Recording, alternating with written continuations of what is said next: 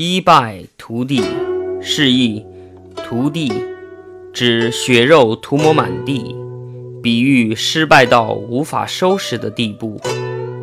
汉高帝刘邦，江苏沛县人，年轻时任泗水亭长之职，朝廷征募建造秦始皇陵墓的工人，他奉命带领着一批农人前往骊山，可是。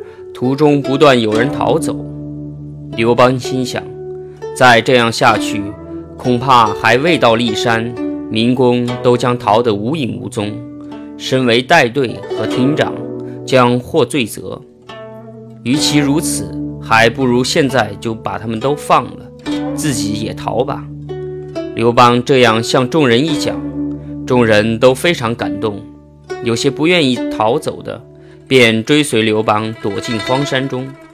不久，陈胜、吴广起义。刘邦的好友在沛县任小官吏的萧何和曹参建议说：“目前局势，何不请刘邦回来帮助呢？”县令即派樊哙前去邀约刘邦。不料，当率领百余部众的刘邦到达城下时，县令因见人数众多。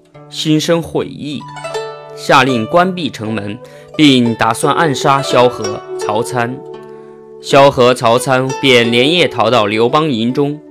刘邦来到城下，写了封鼓动民众造反的信，用箭射入城里。城中县民响应，杀掉县令，大开城门迎接刘邦军队，并共同推举他为领袖。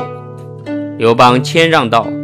目前天下局势仍是混乱不平，如果你们选错了统帅者，将会使起义之势一败涂地。最后，萧何、曹参和众人极力推崇拥护，刘邦只得接受，以沛县为根据地，展开了推翻秦朝的起义斗争。